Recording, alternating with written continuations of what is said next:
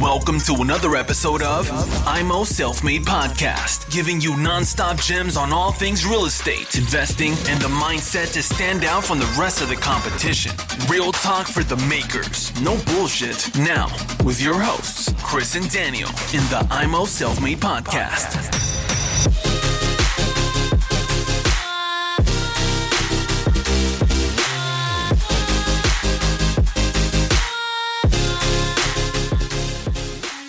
Herzlich willkommen, meine lieben Immobilienfreunde, hier bei Immo Selfmade mit Chris und Daniel. Wir sind weiterhin im Interview mit dem Philipp Scharf.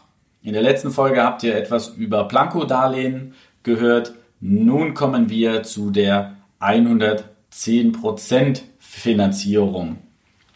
Philipp, Eigenkapital ist schwach. Ich habe ein super Objekt, was ich unbedingt haben will. Die Kaufnebenkosten sind sehr hoch. Der Makler will sehr viel Geld. Ich habe diese Kaufnebenkosten nicht. Komme zu dir, will eine 110% Finanzierung. Was muss ich mitbringen, dass ich die 110% Finanzierung von dir vermittelt bekomme? Ja, das Objekt muss gut sein und du musst eine durchschnittliche gute Bonität haben. Ähm, keine sehr gute, was häufig die Voraussetzung ist. Also die allermeisten Vermittler sind nur dann in der Lage, eine 110% Finanzierung zu besorgen, wenn ähm, das ein junger Antragsteller ist, der noch kein Vermögen aufgebaut hat, weil er frisch nach dem Studium ist, sehr gut verdient, als junger Akademiker im Prinzip und jetzt sein erstes oder seine ersten ein, zwei, drei Objekte erwirbt. Das sind so die Situationen, wo es äh, einige hinbekommen, diese 110% Finanzierung zu erreichen. Wenn ich dann schon etwas fortgeschrittener bin, dann wird es schwieriger. Ähm, und da muss man jetzt auch nochmal unterscheiden zwischen echter 110% Finanzierung und 110 ist jetzt mal nur ein Synonym, das können auch 115, 125, 150 sein, wie auch immer. Ja. Ähm, ich muss unterscheiden zwischen echter 110% Finanzierung und unechter. Unecht heißt, ich habe Zusatzsicherheiten, die ich einbringe auf anderen Objekten. Dann ist es eigentlich ja keine 110% Finanzierung mehr, sondern zum Beispiel eine 190, 80, 60% Finanzierung und hat auch eine entsprechend niedrige Kondition. Also wenn wir da draußen irgendwie äh, in Communities mal lesen, ich habe 110% finanziert zu 0,8%, dann ist es meistens eben äh, mit so einer Zusatzsicherheit. Jetzt ist das fiese, manchmal weiß ich gar nicht, dass ich eine Zusatzsicherheit einbringe, denn es gibt sogenannte Globalgrundschulden oder auch weite Zweckerklärungen. Also ich kann seit der Zweckerklärung erkennen, die Grundschuldzweckerklärung verbindet ja die Grundschuld, die ich bestellt habe im Grundbuch mit dem Darlehensvertrag. Und über die Zweckerklärung, bei einer weiten Zweckerklärung, die Standard ist bei den Banken, enge ist selten, üblicherweise auch nicht verhandelbar, ähm, dass ich eine Enge bekomme. Mit einer Weiten bedeutet es, jedes weitere Darlehen wird auf allen Bestandsgrundschulden aller Objekte mit abgesichert. Und wenn ich da natürlich Wertsteigerungen drin hatte, Einkaufsgewinne drin hatte, Tilgungen drin hatte, ähm, einfach Luft habe, äh, egal ob jetzt noch zusätzliche Grundschulden bestellt sind oder ob da noch was frei ist oder was auch immer, es wird, kann, wird alles mit in die Waagschale geworfen. Und dann ähm, kann nämlich auf dem ganzen anderen abgesichert werden, dann komme ich bei meiner Hausbank eventuell wirklich zu einer 110% Finanzierung, die aber gar keine wirkliche ist, weil ja abgesichert wird auf anderen Sachen. Ich bekomme die Nebenkosten mitfinanziert, aber ich habe nicht das komplett nur auf die Bonität und Blanko abgestellt, wie das sonst bei einer echten 110% Finanzierung der Fall wäre. Das, das heißt, die, es gibt ja Leute, wenn man mit denen spricht, die sagen, ich habe 15 Objekte, alles 110 gemacht, wo man sagt, Wahnsinn, direkt von Anfang an 110, das ist da ein Indiz sein könnte, dass es so eine unechte 110% Finanzierung ist, weil er vielleicht Objekte hat, die abbezahlt sind, von den Eltern was geerbt hat. Sowas könnte das dann sein. Ja? Oder auch einfach nur eben die Tilgungen und Wertsteigerungen und Einkaufsgewinne dort genutzt. Ja. Ähm, also das ist ganz üblich, ja. Dann frage ich immer, hast du schon Objekte bei dieser Bank oder ist das das erste Objekt, das du bei der Bank finanzierst? Und wie gesagt, wenn ich noch relativ am Anfang stehe, kleines Portfolio habe, gut verdiene, jung bin, dann kriege ich äh, da habe ich eine breitere Auswahl an 110% finanzierenden Banken. Denn grundsätzlich wollen die Banken das Geschäft nicht.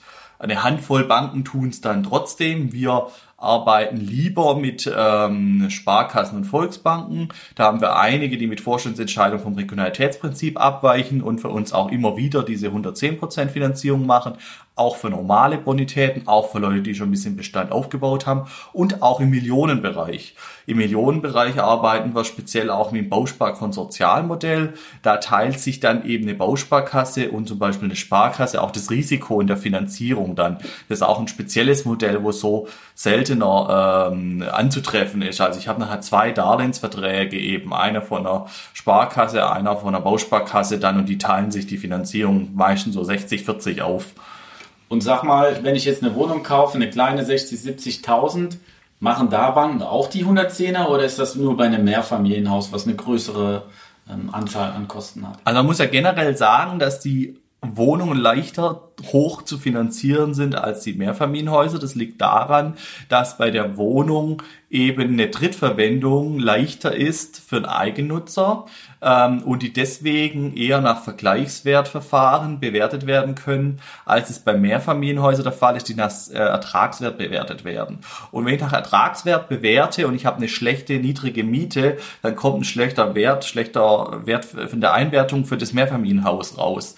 Also ich habe häufig das Problem, dass ich bei Mehrfamilienhäusern eben schlechtere Einwertungen habe, wenn man jetzt auf einen Quadratmeter Vergleichspreis gehen würde, als ich das bei Wohnungen erreiche ähm, und dadurch eigentlich noch einen höheren Blankoanteil bei Mehrfamilienhäusern erreiche. Das macht es also noch schwieriger zu finanzieren, die Mehrfamilienhäuser. Und warum kommt ähm, das, dass die das anders einwerten, so ein Mehrfamilienhaus als, als eine Wohnung? Das ist so festgelegt äh, in, in den Richtlinien und äh, das ist eben, die Grenze liegt bei drei Einheiten. Also bis drei Einheiten ähm, kann eben nach Vergleichswert berechnet werden und äh, bei über drei Einheiten muss eben nach Ertragswert berechnet werden, wo ich eben diese Drittverwendung als Eigennutzer dann eben nicht mehr habe und es eben nur zur Vermietung noch zulässig ist. Ja, vom Prinzip, man könnte es zwar aufteilen, aber dann nach Aufteilung gibt's ja wieder äh, äh eben hier äh, eine Aushebelung des Eigennutzerkündigungsschutzes und so weiter. Äh, ja, äh, Kündigungsrechts und so weiter. Also das hängt alles da ein bisschen mit rein äh, in diese Problematik. Das heißt,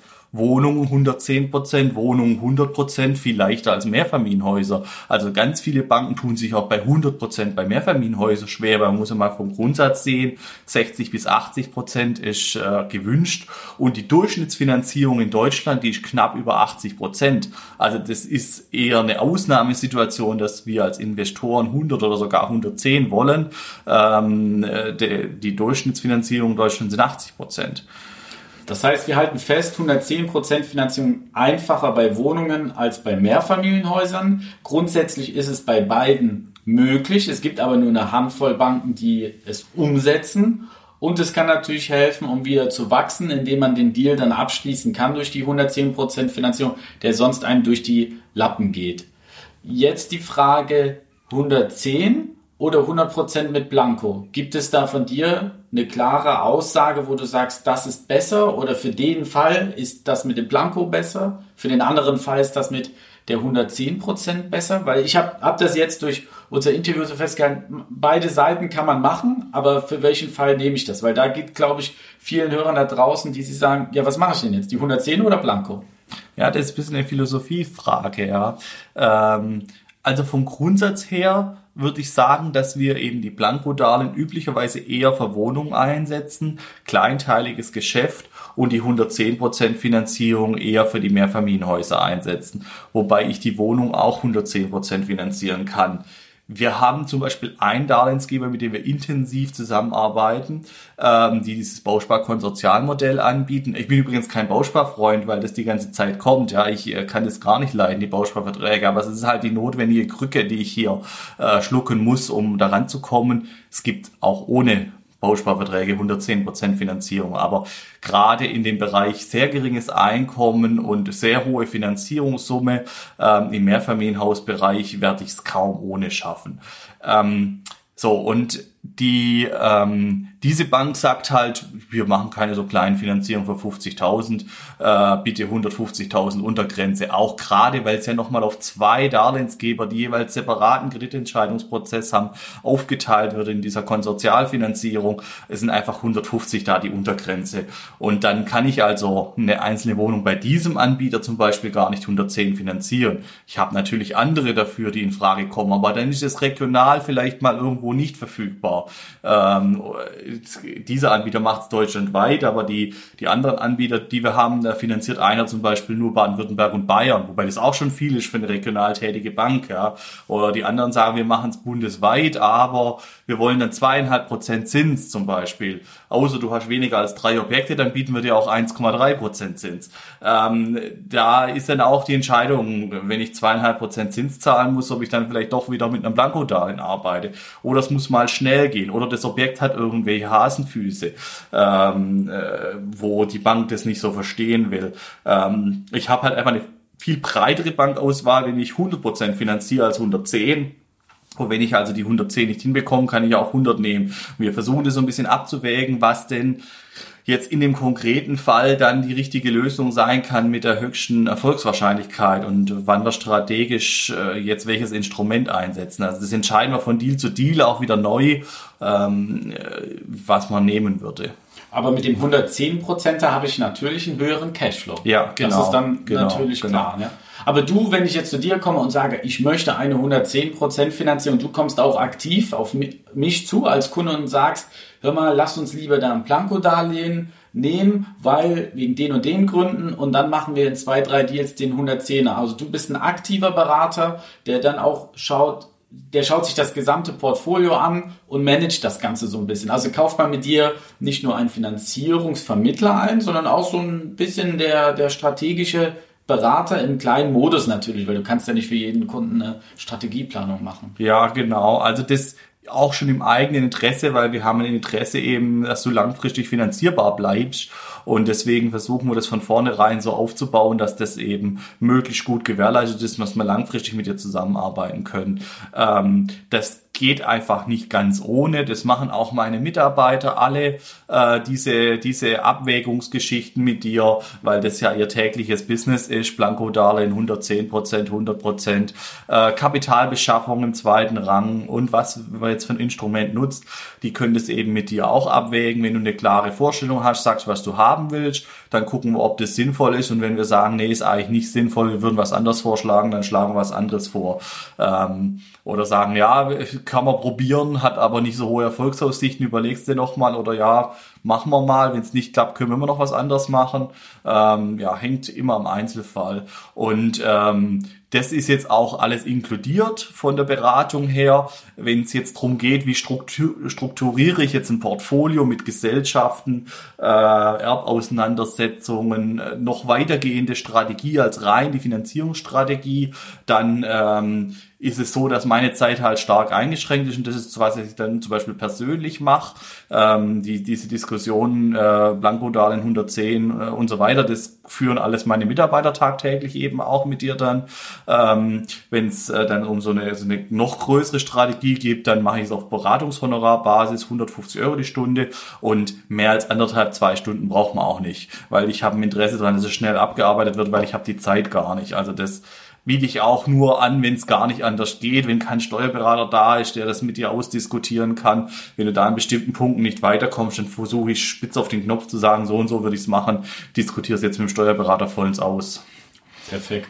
Leute, ich hoffe, ihr konntet ein bisschen äh, das Ganze verständlicher hinbekommen. Ihr seht jetzt, wir haben Planko, wir haben den 100, die 110 Prozent Finanzierung. Macht euch einfach mal Gedanken, schaut euer Portfolio an, wenn ihr den nächsten Kauf macht und kommt da in so eine Bredouille, hört euch gerne nochmal die zwei Podcast-Folgen an und dann könnt ihr da auf den Philipp zukommen, mal auch vielleicht ein bisschen googeln, obwohl ich das recht schwierig finde, weil man sollte schon ähm, einen Finanzierungsstrategen haben, der auch das Gesamtportfolio begutachtet, denn es kann auch schnell Schluss sein, dass die Bank mit einmal sagt, hier geht erstmal kein Weg weiter, tilg erstmal deine Immobilien.